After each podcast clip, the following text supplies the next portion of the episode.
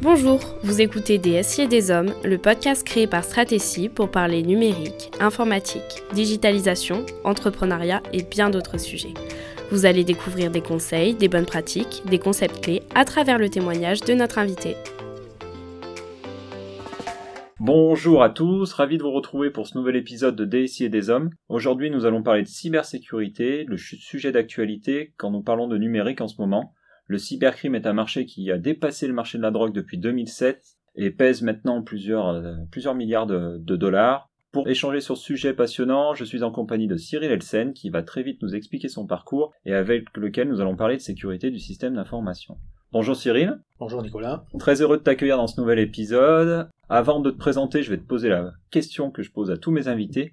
Quel est ton premier souvenir d'informatique ou de numérique?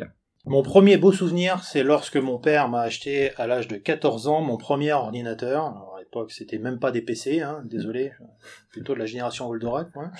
Euh, c'était un Amstrad 6128 et mon premier souvenir, c'est quand j'ai réussi à faire mon premier programme de chenillard électrique, c'est-à-dire utiliser les entrées-sorties de, de ce, c'était un Amstrad 6128 et c'était mon vrai beau premier souvenir de, de coupler l'informatique et l'électronique. Voilà.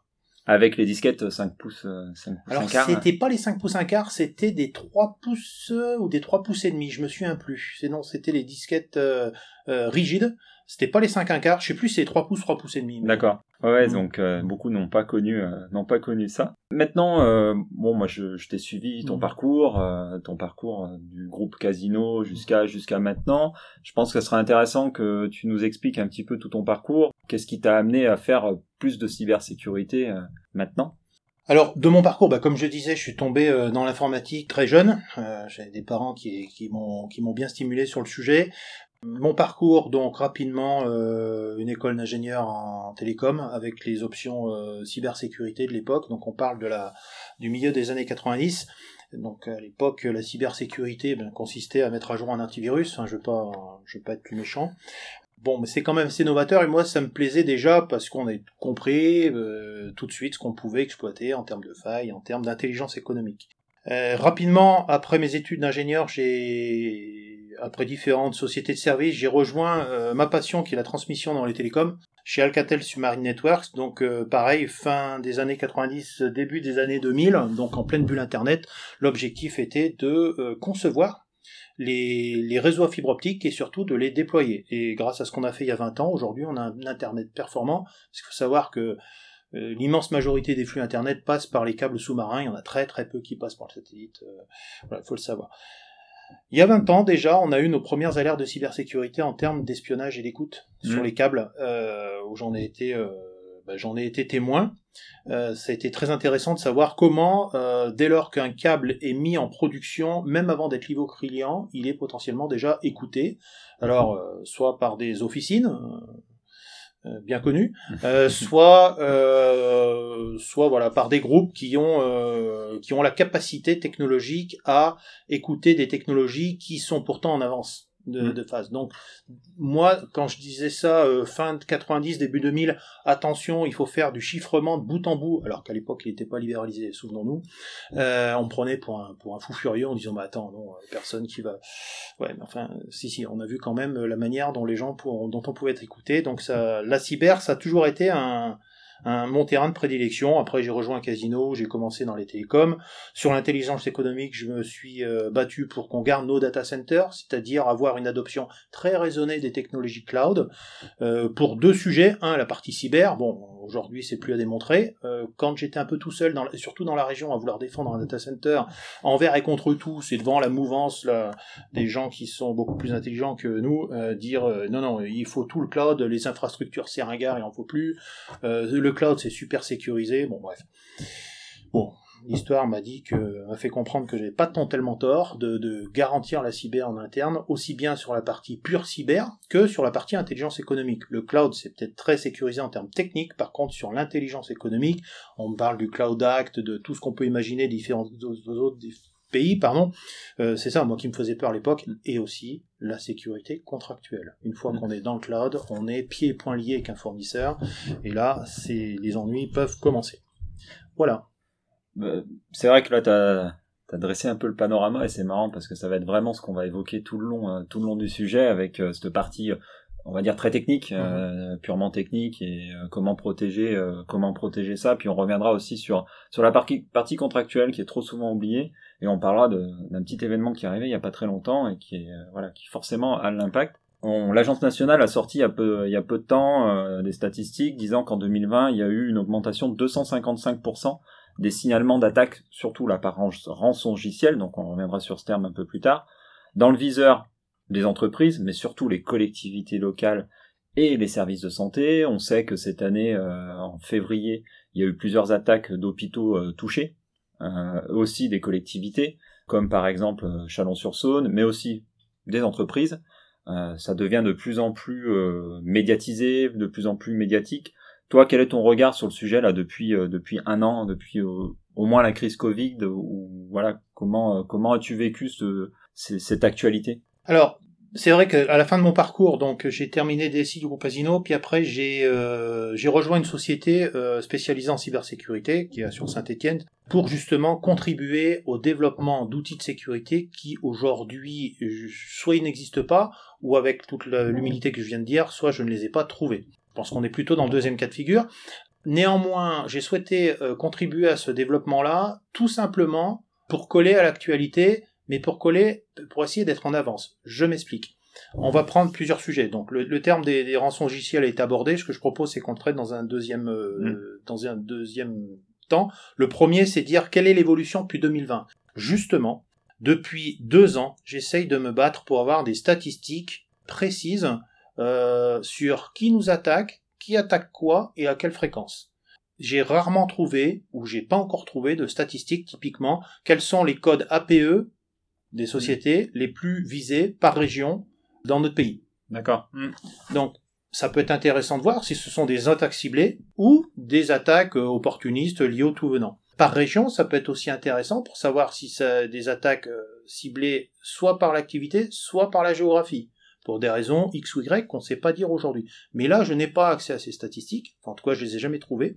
Donc, on a décidé, avec euh, les outils que l'on déploie chez nos clients, de pouvoir remonter les informations code APE, région, parce qu'on sait où sont installés nos, euh, dispositifs, et compte tenu qu'on s'adresse euh, majoritairement aux TPME, on couvre un large spectre d'activités, qui va de l'artisan boulanger, du plombier, de la TPME dans l'industrie, dans la défense, euh, dans la, dans la pharmacie, jusque, depuis un peu plus d'un an, cœur de réseau opérateur et grand groupe. Donc on n'a pas que la vision grand groupe. Il y a certes le CAC 40, ce sont que 40 entreprises. Il y a peut-être le SBF 120, ce sont 120 entreprises. Par contre, il y a 3 600 000 TPME en France. Mmh. D'accord? Une fois qu'on a couvert le SBF 120, on a, on a couvert des grands comptes, on est d'accord, mais est-ce que ça représente toute l'activité en France? Bon, avec 3 600 000 TPME, la réponse est clairement non. Donc, clairement, on a aussi des, des maisons funéraires. Quel est l'intérêt d'attaquer une maison funéraire? Bon, on en parlera justement sur les, sur les. Donc, on a voulu mettre ça pour avoir des statistiques précises et également pour avoir des indicateurs de mesure permettant de discuter de manière factuelle avec les assureurs. Ça aussi c'est important mmh. de dire les attaques augmentent. Oui, alors de combien? Sur quelle est la typologie des attaques? Quelle est la géographie euh, et quelle est la vocation de ces attaques? Cybercrime, on en parlera tout à l'heure, ou cyberguerre, peut-être mmh. qu'on en parlera aussi. Aujourd'hui, je n'ai pas trouvé ces statistiques. Donc nous, on se les a faites. D'ailleurs, euh, je pourrais, euh, je pourrais te passer euh, dès qu'on aura fini de mettre en production l'ensemble. Mmh. Normalement, à la fin du mois, je pourrais te passer en, euh, les liens permettant d'accéder à ce type, ce type de statistiques, parce que ça répond à la question est-ce que ça augmente ou pas? Est-ce que mmh. c'est ciblé ou pas? Dans ce qu'on voit nous depuis, on va dire près d'un an aujourd'hui, c'est que il n'y a pas d'attaque ciblée. Il y a des vagues d'attaques par secteur liées à l'actualité. On a dit on cible plus les hôpitaux parce que Covid. Alors, il y a les attaques cybercrime, où là, de toute manière, c'est les bandits de grand chemin, c'est on attaque la diligence, on rançonne, ça existe depuis la nuit des temps, depuis qu'on se déplace. Bon, aujourd'hui, on se déplace via le monde numérique, mais c'est exactement le même concept. Mmh. Je t'arrête, je te bloque, tu payes pour pouvoir passer. Donc ça, c'est le cybercrime. Mais il y a aussi la cyberguerre, c'est-à-dire je viens, je détruis. Donc si je reviens sur le premier, euh, sur les, les attaques que l'on voit passer, depuis assez récemment, on va dire euh, 5-6 mois, on voit de plus en plus d'attaques d'officines réglementaires militaires. Chose qu'il n'y avait pas avant. Donc là, on peut considérer que c'est pas du cybercrime, lié avec euh, des, bandits de grand chemin, comme disait. Là, ce sont des adresses officielles de gouvernement et en général taguées militaires. Récemment, tu as peut-être vu que le Pentagone a libéré euh, pas loin de 180 millions d'adresses IP euh, sur Internet, ce qui a occasionné un bel encombrement d'ailleurs sur les réseau de routage. Mais néanmoins, on voit de plus en plus ces adresses faire autre chose que de l'écoute. Mmh. Là, on voit qu'elles ont un comportement actif sur certains, euh, certains acteurs, typiquement sur des acteurs du médical. Donc là, on peut penser quand même que compte tenu de la provenance de ces adresses, on ne peut pas dire que ce sont des bandits de grand chemin et on ne peut pas dire qu'ils sont venus par hasard. Donc quand ce type d'adresse vient taper un secteur particulier, j'ai cité le monde de la santé, mais c'est le cas euh, pour le dernier exemple que, j'ai cité, là on peut se poser, on peut se poser des questions. Mmh. Ça, je l'ai pas vu publié par, par les agences. Nous, on le voit parce que l'agence ne va pas publier que telle officine a été attaquée par euh, tel, euh, tel gouvernement ou chose comme ça. C'est trop petit, mais néanmoins, c'est révélateur. Mmh. Bah, je, enfin, je te rejoins sur la partie statistique. Quand on veut préparer soit des conférences, mmh. soit de la sensibilisation, c'est très compliqué de trouver des choses euh, hyper, très factuelles. On n'a pas cette base de données euh, data.gouv.fr comme on peut trouver dans d'autres euh, sur d'autres sujets où on vient récolter de la donnée et on la traite pour essayer de voir euh, bah, comment comment ça, ça évolue. L'agence nationale a quelques statistiques, mais pas sur la globalité. Donc c'est vrai qu'on on sent pas, on sent pas, on sait pas où on en est. Donc euh, bah, les travaux qui sont qui sont qui sont menés par par Serenicity actuellement sont sont pour moi hyper intéressants parce que ça va permettre de capter de la donnée parce que c'était aussi un peu l'objectif euh, bah, de Serenicity à, à, la base de capter de la donnée et de comprendre un petit peu comment comment réagissent comment réagissent bah, ces hackers parce que euh, il faut faut les comprendre pour après pouvoir pouvoir les contrer. Et c'est vrai que ce sujet-là, pour moi, c'est c'est hyper intéressant et ça va nous permettre, je pense, d'avancer, euh, d'avancer. Euh, il y a un autre sujet que je voulais revenir avec toi, c'est sur le côté un petit peu contractuel. Tu parlais du cloud, euh, mmh. beaucoup d'entreprises poussent dans le cloud. Et le 10 mars est arrivé quelque chose, quelque chose en France avec l'incendie d'OVH, qui a eu un fort impact pour beaucoup d'organisations. Il y a eu sur les statistiques 880 000 sites web en .fr qui ont été touchés et 184 000 .com impactés. Toi, qu'est-ce que tu pourrais en tirer comme retour d'expérience par rapport à ça? Tu parlais de la partie contractuelle. Tu parlais de la partie contractuelle. Euh, qu'est-ce qu'on pourrait en, tirer comme leçon? Alors, en tirer comme leçon, le cloud c'est bien, mais il faut l'adapter de manière raisonnée. Je m'explique. OVH, dans ses conditions contractuelles, si on parle de cet, de cet épisode-là, a clairement indiqué quelles étaient euh, ces typologies de services et les limites de ses prestations. D'accord? Donc, un data center, ça brûle. Une maison, ça brûle. Une voie de, fin, tout, tout, un jour peut avoir un risque mmh. de tout peut brûler, peut avoir au-delà de brûler, peut avoir un problème environnemental, électrique ou, ou d'inondation, que sais encore. En tout cas, vos données sont plus disponibles par rapport à un data center donné. OVH a clairement indiqué quelles étaient ses limitations. Donc, si je vais dans le cloud, c'est pas je m'affranchis de toute la compétence informatique. C'est je décide de mettre sous forme de prestation de service euh, certains, alors soit infrastructure logicielle ou tout ce que je peux imaginer dans l'informatique, euh, mais je le mets pas en disant voilà je pousse, j'achète pas une, j'achète pas une glace. Hein. J'achète pas un cornet de glace, c'est mmh. c'est un peu plus compliqué. C'est je j'externalise une partie de mes services et la continuité de service m'incombe tout le temps. Il y a deux choses. Si vous avez souscrit un service avec une redondance Mm. Peu importe euh, le terme de redondance, que ce soit sur plusieurs serveurs, plusieurs data centers, plusieurs opérateurs, donc plusieurs hébergeurs, si vous, vous avez souscrit un service chapeau, charge à votre prestataire de service de s'organiser comme il l'entend pour vous rendre le service. En l'occurrence, OVH n'a jamais dit, mm. euh, et, c'est surtout qu'il a très clairement dit de ce qu'il faisait pas. Vous prenez des serveurs, sur cette typologie d'offres, le serveur, il est localisé, ils ont toujours été très, je suis pas un, pro anti enfin, j'ai pas d'action sur VH. je dis juste de manière tout à fait factuelle ce qui s'est passé. Après, ce qui est intéressant de voir, mais on en parlera, c'est la réaction aussi bien des médias que pire du politique. Donc, petite anecdote là, mais on en parlera tout à l'heure. Euh, ce que je veux dire, c'est que le cloud, c'est pas, c'est pas simple. Ça reste quand même de l'informatique, ça mm. reste quand même, ça nécessite des compétences techniques. Où sont mes données est-ce que j'y ai toujours accès? Quelles sont les périodes de maintenance? Est-ce qu'elles sont euh, sécurisées au sens fiabilisé? Les sauvegardes sont-elles euh, sur le même site? Enfin voilà, on met pas de ses œufs dans le même panier. Mmh. Bah, les données c'est pareil. Un data center ça peut brûler. Un data center ça peut euh, ça peut tomber en panne. Mmh. Il peut y avoir aussi un data center et forcément avec des liens télécom. Je peux ne plus avoir accès au data center, même s'il fonctionne très bien, uniquement pour la partie télécom. Ça, ça fait partie également de quand je vais dans le cloud, je m'assure d'avoir plusieurs chemins pour y aller.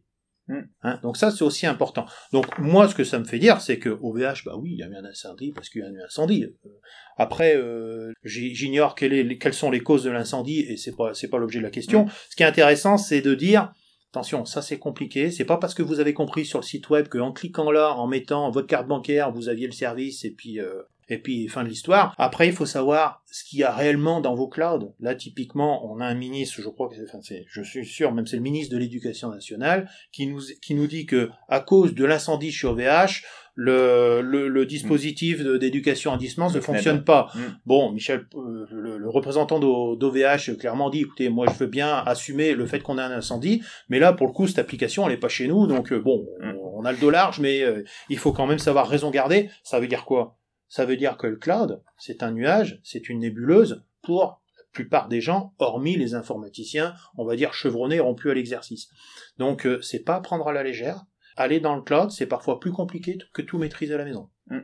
C'est aussi souvent, enfin, ça peut être plus cher, ça peut revenir plus cher, peut-être moins souple parce que justement un modèle industriel. Mais tout ça, ça se, ça s'analyse et ça s'analyse par des professionnels de l'informatique qui sont rompus avec l'exercice d'avoir des infrastructures soit en cloud, soit hybride, soit on-premise en général, il faut mieux être bon sur les trois pour justement dire ce service-là, j'ai aucun intérêt à le garder chez moi pour X, Y raison, donc je le fais faire par un prestataire de service. Aujourd'hui, ça s'appelle le cloud, demain, ça s'appelle autre, autre chose. Voilà. Faut démystifier, en fait. Hmm. Ça, c'est sûr. Mais euh, je te rejoins complètement euh, sur, sur, ta conclusion. Euh, sur ce que tu as dit autour de VH, c'est que les gens ont acheté un service et pensaient que c'était voilà, c'était fini, sauf qu'ils n'ont pas regardé exactement ce qu'ils prenaient. Et OVH, enfin, a différentes offres. Et des fois, bah, quand on prend la première offre, la moins chère, c'est pas celle qui est euh, le plus protégée. Donc après, euh, voilà, il y a, y, a, y a, tout ce côté-là. Et, euh, et puis je te rejoins aussi, c'est qu'il faut savoir ce qu'on met et comment on y va. Et ça, c'est souvent avec des professionnels, des gens du métier qui vont aider les entreprises euh, à trouver euh, à trouver bah, la bonne solution. Parce que c'est ce que tu dis des fois c'est pas forcément avantageux économiquement parlant pour l'entreprise. Des fois aussi il, peut y avoir des contraintes techniques par rapport à des logiciels qui sont euh, qui sont qui sont en interne qui peuvent poser questions surtout dans le logiciel de CAO PAO tout ce qui est lié un petit peu autour autour de ces métiers là donc des fois ça peut être un peu compliqué. Donc ça à l'entreprise de bien savoir aussi ce qu'elle veut faire, comment elle veut travailler, ce qu'elle a aussi et comment elle veut y aller. Puis après, les moyens qu'elle veut y mettre aussi financiers. Si je peux me permettre de rajouter une chose par rapport au panorama, euh, aller dans le cloud c'est bien, mais il faut toujours prévoir la route retour. Mm. C'est-à-dire, je, j'ai externalisé une partie, alors tout ou partie de mes services pour euh, suivant un contexte qui était le mien. Je souhaite réinternaliser partie de mes services parce que le contexte a changé, parce que voilà. Aller dans le cloud c'est simple. Mm. En revenir, c'est pas aussi simple que ça. Donc là, c'est pareil. Pensez qu'on va faire une sauvegarde et puis on va pouvoir redémarrer euh, en interne. Attention, des fois, quand on est dans le cloud, on y est pour longtemps. Mm. Parce que la réinternalisation, aussi bien des compétences que des infrastructures, ça se fait pas en claquant des doigts, surtout avec un marché qui est hyper tendu sur ce genre de, mm. euh, sur genre de sujet. Donc, euh, c'est aussi, c'est simple d'y aller, attention à la route retour. Oui, tout à fait. La notion de réversibilité exactement. est très importante et on on essaie nous toujours de le mettre en avant euh, vis-à-vis des clients pour leur dire attention, vous voulez partir, mais si on veut revenir, voilà ce qui peut se passer. Un autre sujet, on, l'a commencé tout à l'heure à l'évoquer, c'est le côté ransomware. Euh, il y a eu 270 euh, attaques de ransomware à travers le monde sur le mois d'avril, ce qui a été recensé, bien plus qu'en mars, février ou encore janvier. On voit que c'est un sujet qui devient de plus en plus important. en plus, en France, il a été dit qu'on payait beaucoup plus que les autres les rançons parce qu'il paraît qu'il y a 65% des, euh, montants extorqués euh, aux entreprises françaises qui sont payés, d'après une étude ISCOX. Toutes les entreprises ne, sont, pas épargnées, tu l'as dit, tu parles de TPE, PME, euh, les TPE sont aussi touchés, sauf qu'on en parle un peu moins. Toi, déjà, est-ce que tu penses qu'il faut payer la rançon? Alors, la rançon, c'est c'est vraiment un choix interne à l'entreprise, interne aux dirigeants d'entreprise, de dire je dois redémarrer vite. Si je paye, j'ai une chance de pouvoir redémarrer. Personnellement, je fais en sorte de ne pas être en position d'être obligé de payer la, rançon dans, dans, dans, l'approche des sociétés euh, qui me font confiance.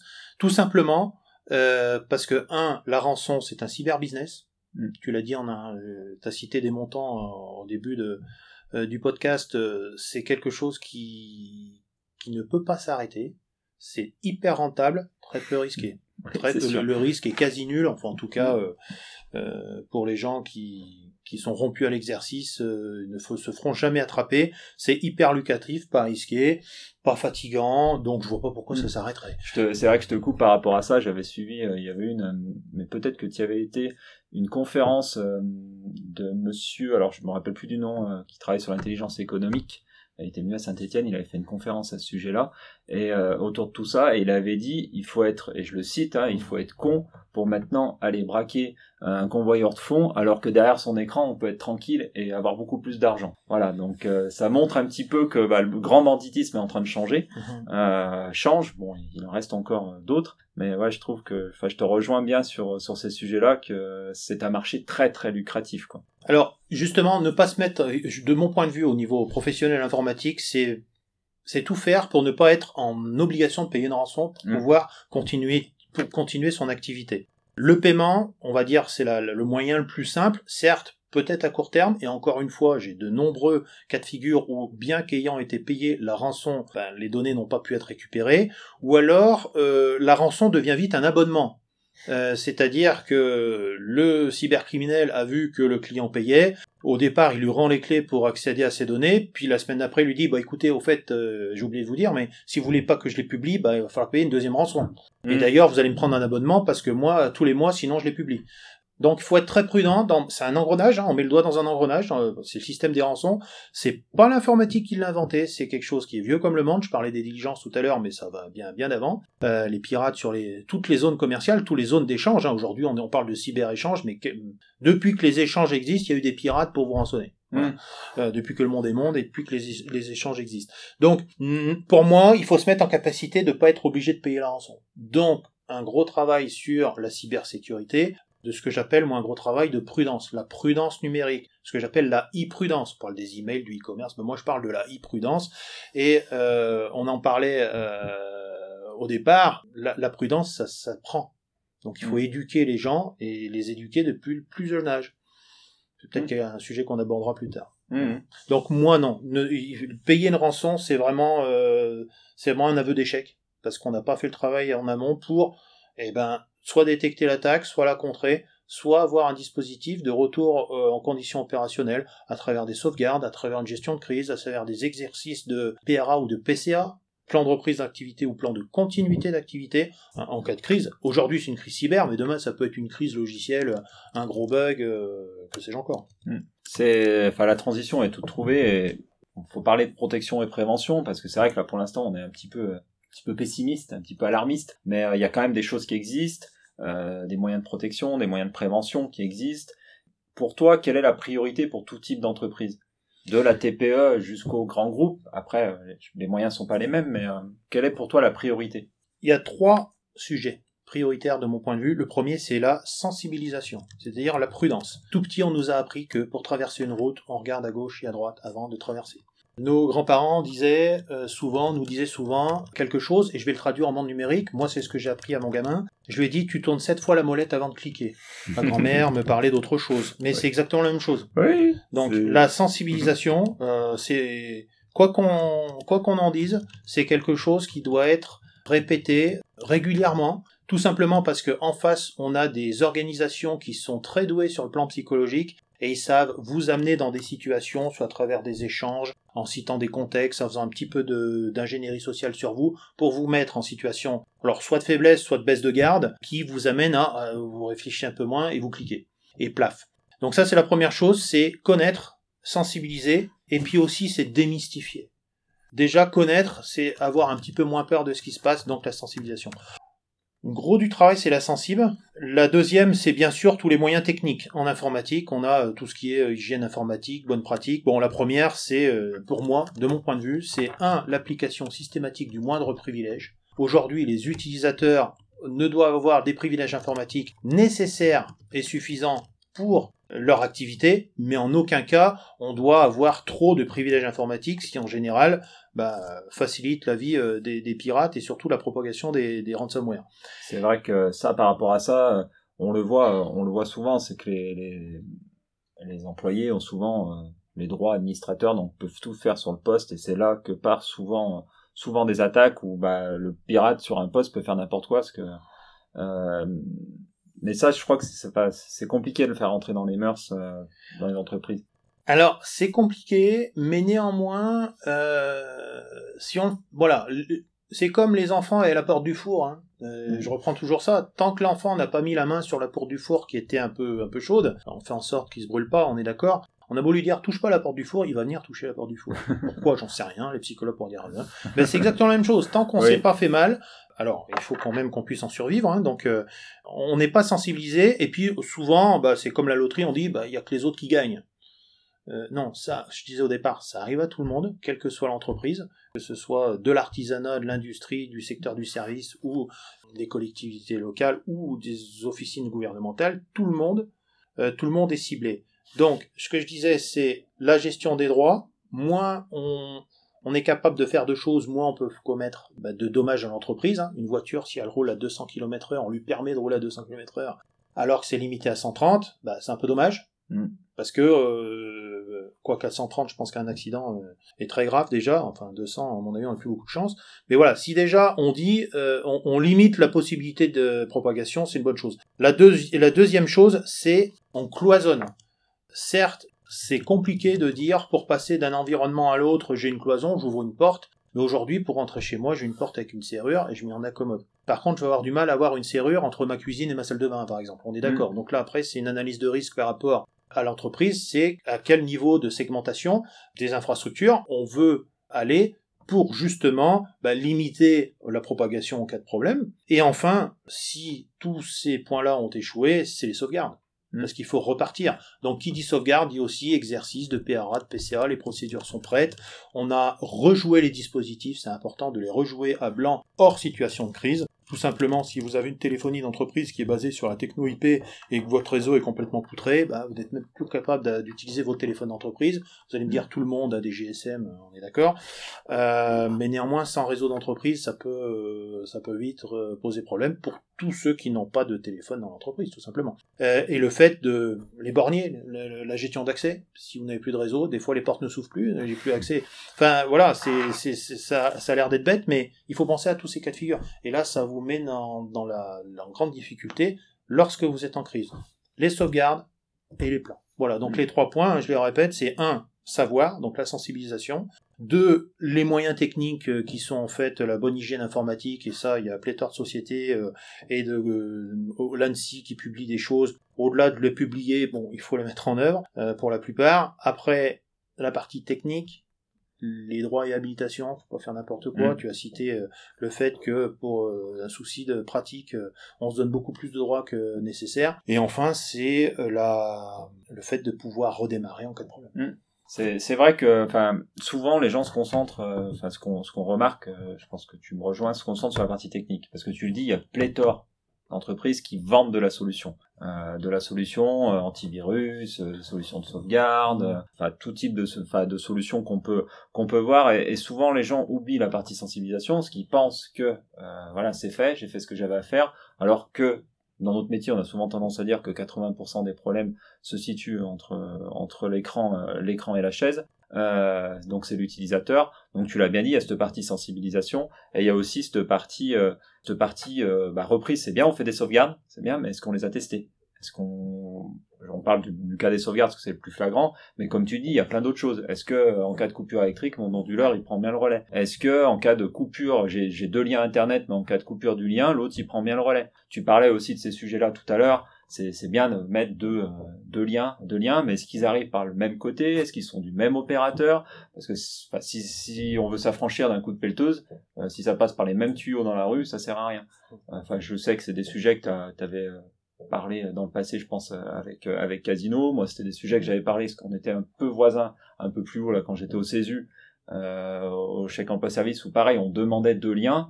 Les opérateurs déjà ont du mal des fois à comprendre qu'on veut ça, et on leur laisse pas le choix. Donc c'est tous des sujets où bah en fait, on oublie trop. On parle bien de la partie technique, on se maîtrise l'antivirus, on sait installer un antivirus, on sait mettre une solution de sauvegarde, mais après, on sait pas ce qu'on va en faire. Euh, moi, je vois trop souvent des, des clients où bah, on arrive, la sauvegarde, elles ont jamais été testées. Donc euh, voilà. Je voudrais aussi revenir sur la partie protection.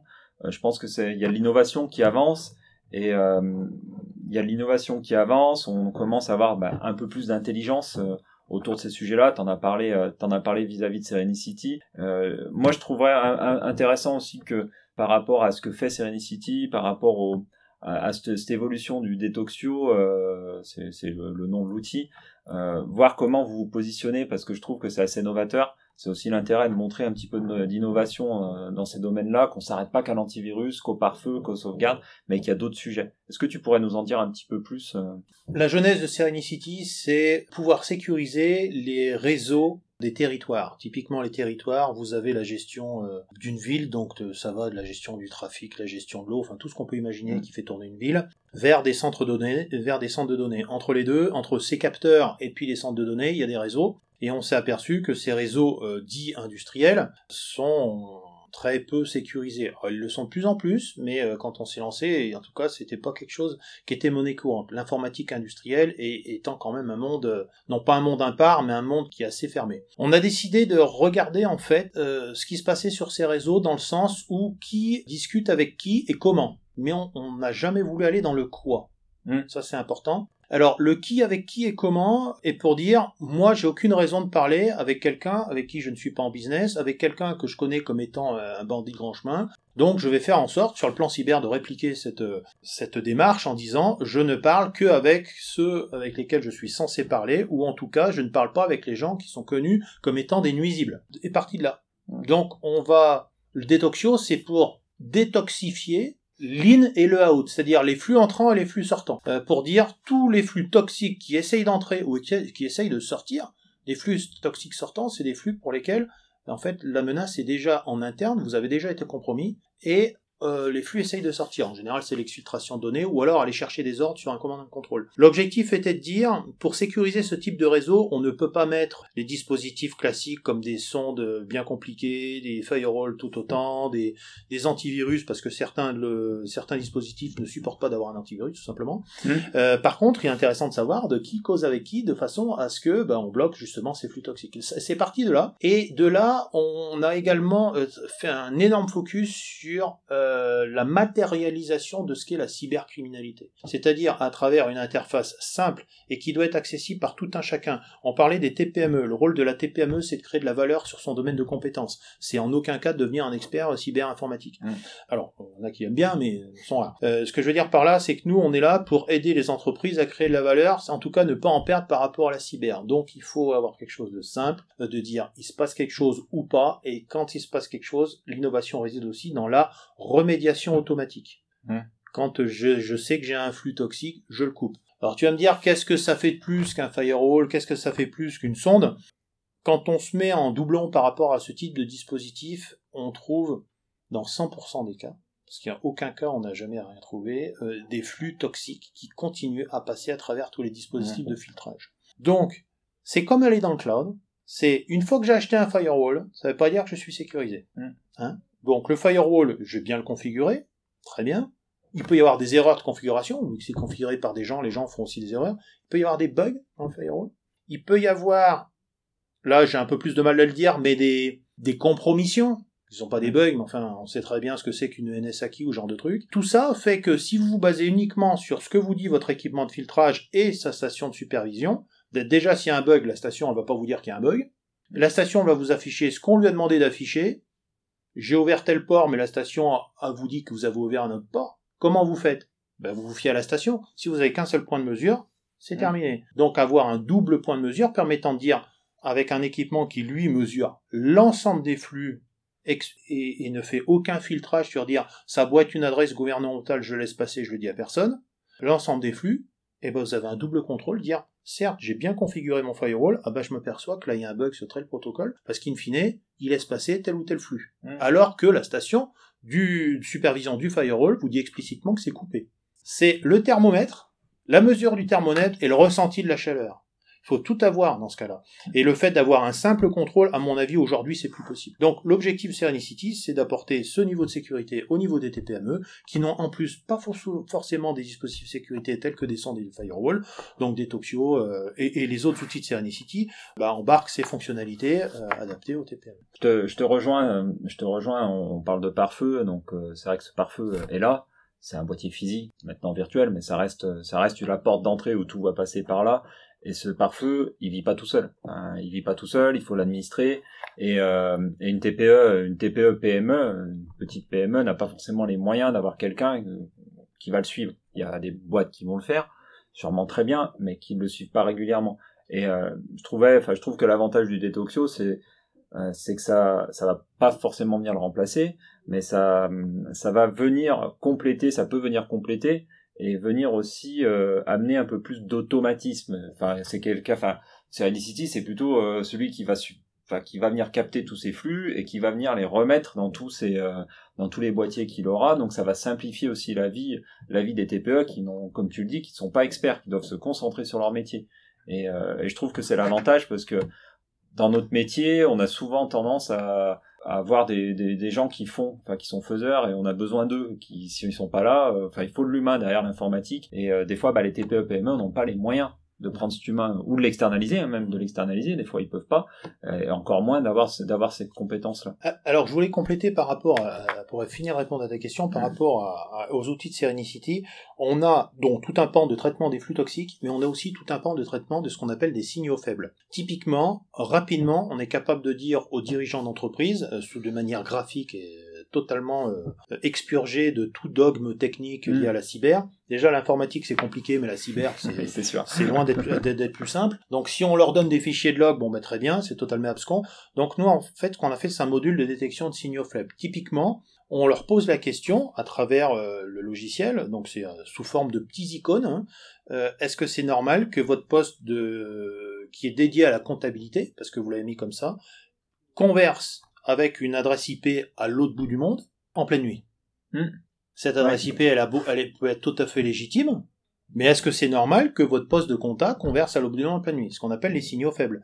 Dans les flux non toxiques, ce qu'on a fait, c'est une catégorisation des flux que l'on pense être suspects par rapport au fonctionnement de l'entreprise. Hmm. Donc, en fait, comment font les, tout simplement, comment font les pirates? Ils vous attaquent avec des adresses pourries, euh, vues comme étant toxiques. Par contre, ils exfiltrent où ils commettent leurs méfaits avec des adresses qui, elles, sont encore vierges. Mmh. Et celles-ci, elles passent tous les équipements de sécurité, qui est même les plus performants soient-ils. Donc, à partir de là, tout simplement, signer Alphem, monsieur, est-ce que, voilà, vous, vous, vous conversez avec euh, la Corée du Nord, normal, pas normal. Mmh. Peut-être que vous avez un business en Corée du Nord. Alors, j'ai pris cet exemple-là parce qu'avec la Corée du Nord, il y en a très peu qui ont de business, euh, donc ça, ça devient vite flagrant. Voilà, donc, mm. mais ça, typiquement, quand on arrive dans une TPME, on dit par exemple une, une pharmacie, est-ce que c'est normal que euh, l'armée de, je vais pas citer quelle armée, hein, parce que je voudrais rester en vie, euh, vienne, euh, euh, vienne converser avec votre votre dispositif en interne et regarder quel est le volume qui est changé, et en plus, en général, c'est la nuit. Bon, alors, c'est avec le décalage horaire, on pourrait penser que, qu'il y a des accords entre les laboratoires mm. et tout au niveau de l'armée sur une pharmacie, qu'est-ce qu'elle vient faire hmm. Donc là, euh, gros warning, comment ça se fait que euh, je discute L'armée n'est pas vue comme étant toxique aujourd'hui. Cette adresse-là, elle n'est pas vue. Oui, oui, forcément. Elle n'est pas vue comme hmm. étant toxique. Peut-être à l'heure où on se parle, elle a été catégorisée parce qu'ils ont fait un peu d'offensif avec, mais, mais, ça, si vous, on vous le dit pas, enfin le firewall, il va pas vous le dire. Hein. Le firewall, il va vous dire, euh, bah, il va rien vous dire d'ailleurs, c'est un flux légitime, donc il va le laisser passer. Sauf que vous, ça vous donne un élément de compréhension sur votre cartographie applicative. Hmm. Est-ce que c'est normal que j'aille systématiquement sur tel réseau social, des Twitter, du Dropbox, enfin tout ce qu'on peut imaginer, hmm. rapidement euh, Bah non, c'est pas normal. Donc euh, il y a quelque chose qui exfiltre la donnée à la suite de mon plein gré.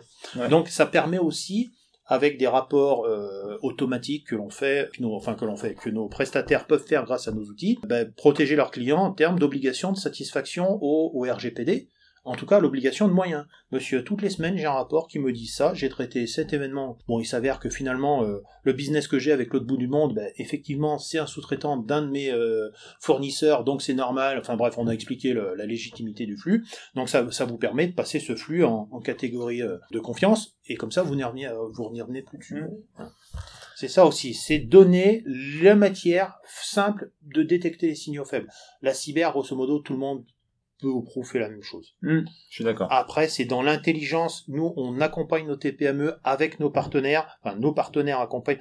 Nous, on accompagne nos partenaires pour leur donner des outils leur permettant de se concentrer à la création de valeur pour les TPME. C'est pas pour, je vais, monsieur TPME, je vais vous vendre 10 jours d'analyse d'un audit cyber. Avec le tarif d'un audit cyber versus la pénurie de ressources et tout. Alors, il en faut, hein. La TPME, à la limite, c'est pas ce qui l'intéresse, c'est un, le résultat de l'audit, et surtout euh, le plan de remédiation et quand est-ce mm. qu'il sera mis en œuvre. Oui, tout à fait. Bah, nous, on a diminué autant que faire se peut les phases d'audit. On a donné les outils à nos, à nos, à nos partenaires, leur permettant de créer de la valeur sur les phases d'après, c'est-à-dire la remédiation. Mm. Ou le conseil de remédiation. Oui, je pense que c'est important, parce qu'un audit de sécurité, on sait que ça peut coûter très cher, et nos TPE, PME ne peuvent pas se le payer. Et euh, je pense que ça intéresse pas. Pour moi, c'est vraiment intéressant et, un sujet de façon, euh, de façon, enfin, où il faut que tout le monde avance parce que tu l'as dit, euh, tu l'as dit tout à l'heure, hein, tout le monde va se faire attaquer, sauf qu'on, pour l'instant, on sait pas quand.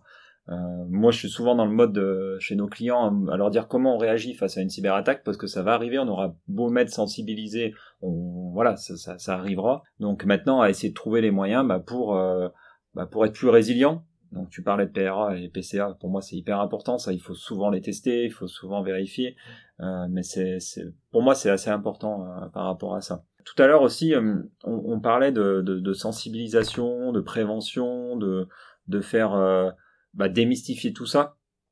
Il y a eu, en, il me semble en février, notre président Emmanuel Macron a présenté un, un plan de 1 milliard d'euros dédié au soutien de la filière cybersécurité. Euh, il y aura 720 millions d'euros de, de, financement public qui vont s'articuler autour de, de, plusieurs chantiers. Euh, donc déjà de développer des solutions nationales euh, de cybersécurité et tripler le chiffre d'affaires du secteur. Donc pour l'instant qui est, je sais pas combien il est, mais l'objectif, c'est d'être à 25 milliards d'euros d'ici 2025 de renforcer les liens et les synergies entre les différents acteurs de la cybersécurité, de créer une sorte de campus, de mise en place d'actions de sensibilisation afin de promouvoir les solutions un peu plus euh, nationales. On a cybermalveillance.gouv euh, qui, euh, qui diffuse de plus en plus d'informations. On a des labels qui commencent à se créer. Un volet de formation, parce qu'il faudrait qu'on ait plus de compétences en France. actuellement, ça on va y revenir. on va y revenir, mais je pense que c'est aussi important et un soutien en fonds propres dédié aux startups. on en a parlé il y a déjà quelques années, tous les deux, on avait été une table ronde pour CNAM à Saint-Etienne pour parler du, leur nouvelle filière cybersécurité. Euh, est-ce qu'on a euh, autant de compétences qu'on a besoin en France sur, ce, sur la filière cybersécurité? Il y, a, il, y a, un vrai sujet pénurique, ça c'est sûr, euh, qui va pas qui va pas s'arranger parce que la cyber se complexifie. Aujourd'hui, pour être compétent en cyber, c'est pas une formation de quelques jours, quelques semaines. C'est tout un écosystème qu'il faut appréhender. Pour être très très bon en cyber, après, il y a différents métiers dans la cyber, mais pour comprendre comment ça marche, il faut déjà comment, comment marche un ordinateur. Hmm. Comment on développe. Quelles sont les, caractéristiques d'une technique, d'une chaîne de transmission. On parlait des, télécoms tout à l'heure. Donc c'est hyper vaste. Hmm. Donc euh, oui, pénurie de compétences. Peut-être pénurie de vocation. Aujourd'hui, pour faire de la cyber en tant qu'acteur, moi j'ai été RSSI, souvent tout seul, et on a de plus en plus de responsabilités. En plus, avec toutes les lois euh, mortifère lié à la gestion des données, excusez-moi du terme, mais je suis euh, totalement euh, vent debout sur toutes ces lois qui consistent à, à, nous empêcher de créer de la valeur alors que tout le reste de la planète utilise des données et que on les donne spontanément à nos données à tout euh, ce qu'on appelle les GAFA ou les BATIX, hein, que ce soit à l'est ou à l'ouest. donc ça, c'est vraiment un vrai sujet de dire aujourd'hui, en tant que RSSI, j'ai une responsabilité pénale. Bon, eh ben ça va pas aussi favoriser ou alors ça va, on va spéculer. il va y avoir une spéculation. Je veux dire, aujourd'hui, il y aura que des mercenaires qui vont faire ça, et les boîtes vont dire, euh, moi, j'ai plus les moyens de me payer les mercenaires. Enfin, la plupart mm. des boîtes. Je pense qu'il faut, euh, il faut créer non seulement la partie compétence, mais il faut créer tout l'écosystème. Je me bats aujourd'hui pour que la, la profession, euh, la cyber, soit réglementée. Mmh. Au sens où en France, tout un chacun peut faire la cyber. Demain, euh, quelqu'un qui a un diplôme de voyante, euh, j'ai rien contre voyants, enfin, c'est, peut faire la cyber et s'installer faire la cyber. Alors que si on veut ouvrir un salon de coiffure, il faut avoir un diplôme. Si on veut ouvrir une boucherie charcuterie, il faut avoir un diplôme. Mmh. Euh, si voilà, il y a des métiers réglementés, la cyber ne l'est pas encore. D'accord? Euh, Alors que euh, sur la cyber repose parfois la survie de, des entreprises. Une fois qu'on a pris une attaque, on s'en remet pas. Combien de combien de faillites d'entreprises ont eu lieu euh, peu de temps après une attaque cyber? Eh ben aujourd'hui, les statistiques sont assez floues sur le sujet, mais on va finir par en avoir. Mais c'est un vrai risque. Mmh. Donc l'idée c'est la formation. Alors l'information du public, la formation des experts, faire en sorte que ce soit réglementé pour que ça ne devienne pas un cyber, un, cyber business auto-spéculatif. Parce que quand je vois le nombre d'agences qui se montent pour réglementer les autres agences, le cybercommande, le cyber-truc, là, la défense ou je sais pas quoi, Ouh là là là, ça fait beaucoup de choses là. Mm. Mais concrètement, est-ce que je vais avoir accès à plus de cyber? Est-ce que mon entreprise va être mieux protégée? Est-ce que quand je vais poser une question, j'aurai quelqu'un qui me réponde? J'en sais rien. Mm. Peut-être mais je vois pas le fait de faire un immense immeuble à la défense va pouvoir protéger les PME de province. Mmh. c'est une bonne, il faut faire ce tout. Donc oui, il faut renforcer la formation, mais il faut également renforcer la fabrication. Aujourd'hui, on voit ce qui se passe euh, dès qu'il y a un porte-container qui bloque le canal de Suez, on n'a plus de puce électronique, ou alors ça met beaucoup plus de temps. C'est un détail, on me dira, ouais, mais sans puce électronique, on fait plus grand-chose aujourd'hui. Mm. Et eh ben sur la cyber, c'est pareil, on a décidé que toutes les fonderies du silicium étaient euh, étaient pas étaient pas les bienvenues, en tout cas sous nos latitudes. Euh, je dis attention, on est complètement dépendant. On parlait du cloud tout à l'heure, on a externalisé tout, tout ce pan de la production euh, qui contribuent à la cyber, que sont euh, l'électronique, euh, on va avoir un vrai, un vrai sujet là-dessus mm. aussi. Donc moi je pense qu'il faut l'information et pour en revenir à la souveraineté, être capable euh, d'être autosuffisant, je vais pas dire euh, de vivre en autarcie, hein, c'est pas le mm. sujet, mais d'être autosuffisant pour garantir que notre espace numérique est viable, viable dans le sens viable pour les individus avec la protection des données à caractère personnel, mais viable pour la création de valeur avec le fait d'avoir une espèce de douane numérique, euh, n'importe quel flux ne va pas rentrer euh, sans être filtré. Hmm. Alors je vais mettre à dos tous ceux qui prônent la liberté absolue sur l'Internet, mais rappelons-nous que la liberté s'arrête là où commencent les autres. Donc euh, si on, donc il faut faire un peu attention de dire aujourd'hui, bah, si je peux impunément être attaqué par n'importe quel contrée, n'importe quel pays, pourquoi moi, quand je dois aller dans ces pays-là, je passe une frontière physique hmm alors que les données peuvent venir m'attaquer? En plus, en France, j'ai pas le droit de riposter, parce qu'on n'a pas le droit d'attaquer. Et quand je veux euh, appeler à l'aide quelqu'un, ben, on a des agences comme l'ANSI, elle fait un très bon boulot, mais elle est quand même avec un périmètre, alors limité, en tout cas euh, circonscrit aux OIV et aux OSE, enfin aux organismes identifiés comme tels. La PME de province, aujourd'hui, elle se retourne par qui? Par cybermalveillance. Bon, Jérôme Notin, que je connais très bien par ailleurs, fait un superbe boulot, mais c'est pas lui qui va aller Enfin, c'est l'équipe. Euh, voilà, donc lui, il va pouvoir sensibiliser et tout. En fait, il n'y a pas. Quand vous avez un problème, vous, dans la, vie, vous appelez la police. Aujourd'hui, euh, quand la police, enfin, quand un État a un problème, il a son armée. Bah, sur le plan cyber, quand vous, individu, vous avez un problème, vous vous retrouvez tout seul. Et quand entreprise, vous avez un problème, un, vous vous retrouvez tout seul, deux, vous n'avez pas le droit d'attaquer. Vous pouvez que vous défendre et pleurer. Vous, vous, pouvez pas riposter et on ne peut pas vous défendre. Il n'y a pas une police du numérique qui dit attendez, j'ai arrêté euh, le malfrat avant qu'il vienne euh, avant qu'il vienne commettre son, hmm. son, son méfait. Eh ben, il faut prendre en considération tout ça pour dire je dois je ne peux pas externaliser ma sécurité informatique compte tenu qu'il n'y a pas de dispositif me permettant de le faire, aussi bien technique que réglementaire. Donc, je dois couvrir ce risque en interne, en interne, c'est-à-dire par mes propres moyens, au sens où je prends des prestataires qui vont bien, et puis on fait tout ce qu'on a dit en début, de, hmm. en début de podcast. C'est vrai que je, te rejoins, on n'a pas de compétences, pas assez de compétences, il y a peu d'écoles qui ont vraiment le cursus cybersécurité. Euh, J'enseigne euh, dans, une école, et c'est une école numérique, et c'est un petit pan euh, en dernière année.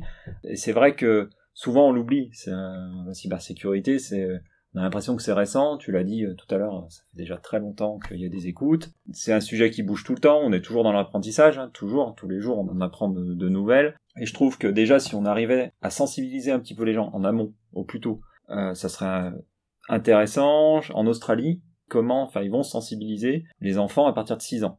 Bon après il y a le débat, mettre des enfants devant l'écran des 6 ans, mais c'est pas l'objectif de les mettre devant l'écran, c'est déjà leur faire comprendre euh, bah, les risques qu'il y a en allant, en faisant certaines choses sur Internet, en au-delà du cyberharcèlement, hein, ça c'est un autre sujet, il y a la partie cybersécurité. Oui, bah tu cliques sur un mauvais truc, tu perds toutes tes photos de vacances que tu as fait depuis 10 ans, que tu retrouveras jamais parce que tu les as pas sauvegardées ou quoi que ce soit, parce que les règles de des entreprises vont s'appliquer aussi sur le côté personnel. Hein, voilà, et, je trouve que c'est un sujet qui qui est trop mis de côté. On essaye, nous, à notre niveau, de faire de la prévention, que ce soit toi ou moi, euh, toi ou moi, de faire de la prévention en allant euh, animer euh, des conférences, en allant échanger avec des gens, ou en écrivant, enfin en coécrivant un livre sur, sur ce sujet, hein, sur ce challenge. Je pense que tu peux aussi, tu pourras aussi nous en parler. Mais c'est notre combat de tous les jours. Enfin, moi, c'est mon combat de tous les jours d'être chez mes clients, de sensibiliser, de parler de cybersécurité. Et je pense que c'est pareil pour toi. Exactement, c'est au-delà de la, sensibilisation, donc l'éducation, on en parlait tout à l'heure, dès le plus jeune âge. Bon, l'Australie,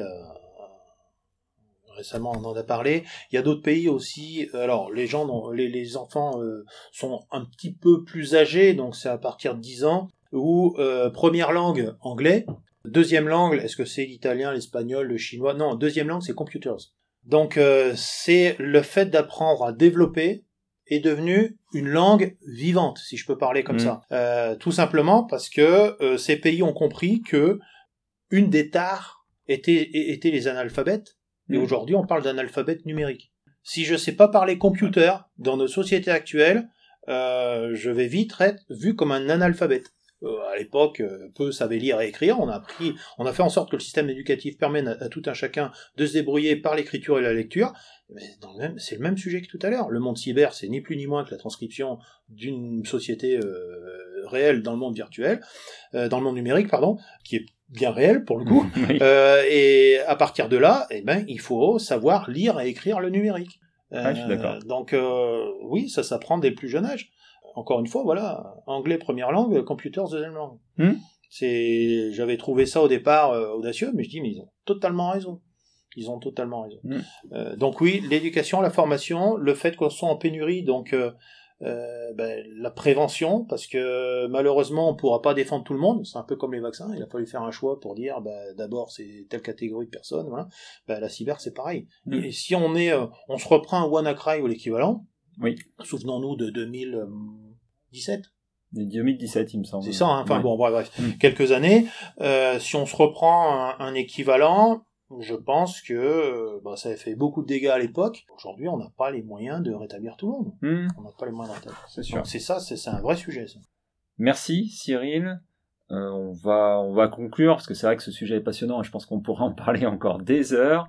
Pour moi, je pense qu'il y aurait peut-être deux conclusions que je pourrais te demander. Faut-il être déjà pessimiste, optimiste?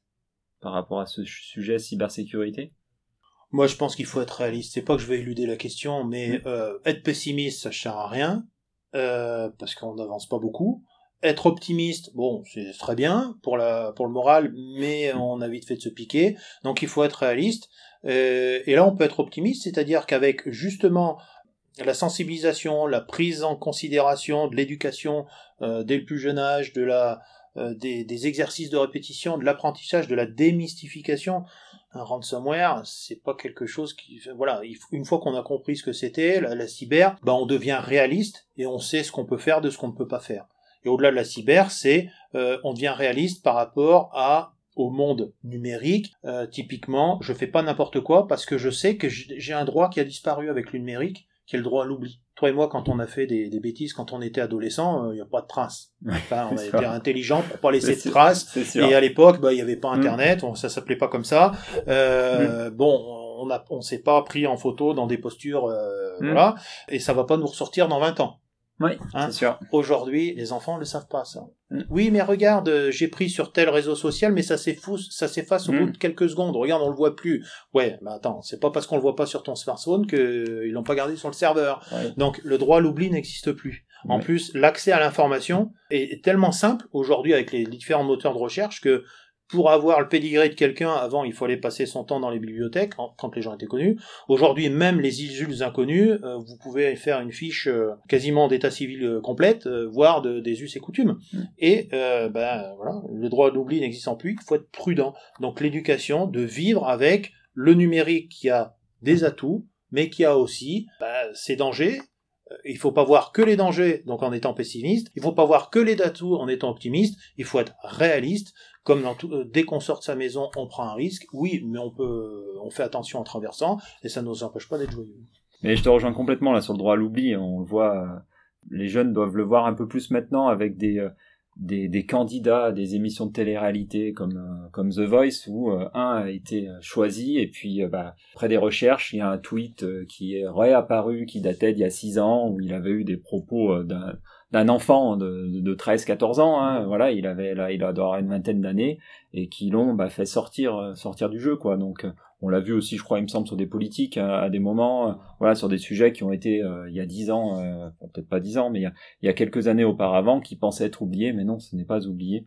Ce n'est pas oublié. Moi, je pense que moi, si j'avais une conclusion à dire, c'est que la sécurité, et je te rejoins complètement, c'est l'affaire de tous, c'est tout le monde. c'est tout le monde qui doit le porter. C'est pas que des spécialistes, c'est pas que voilà, c'est pas que le gouvernement, c'est c'est tout le monde. C'est un peu l'affaire de, de tous. Je pense qu'en France, on a on a été un peu en retard. Enfin, va prendre le sujet un peu à bras le corps, euh, à bras le corps.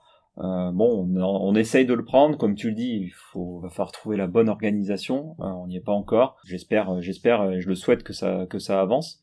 Euh, je sais pas si tu as autre chose à rajouter avant qu'on conclue. Oui, moi je pense que sécurité, donc c'est prudence, c'est réalisme et c'est souveraineté. Aujourd'hui, on sera en sécurité que quand on aura les moyens de décider de notre avenir numérique. Hmm. Aujourd'hui, tel que c'est parti, si on n'y prend pas garde, on est en phase de devenir une colonie numérique. Voilà. Et là, pour assurer votre sécurité avec tout ce qui vient de se dire dans une colonie, on n'y arrivera pas. Bah, Souveraineté. Merci pour ces, euh, ces, mots, merci Cyril, merci à nos auditeurs de nous avoir écoutés. Si vous avez des questions à propos du système d'information, la cybersécurité, n'hésitez pas à nous contacter via Facebook ou LinkedIn. Abonnez-vous sur votre plateforme d'écoute pour ne pas rater nos prochains épisodes. Suivez-nous sur nos réseaux sociaux. A bientôt sur DSI et des hommes.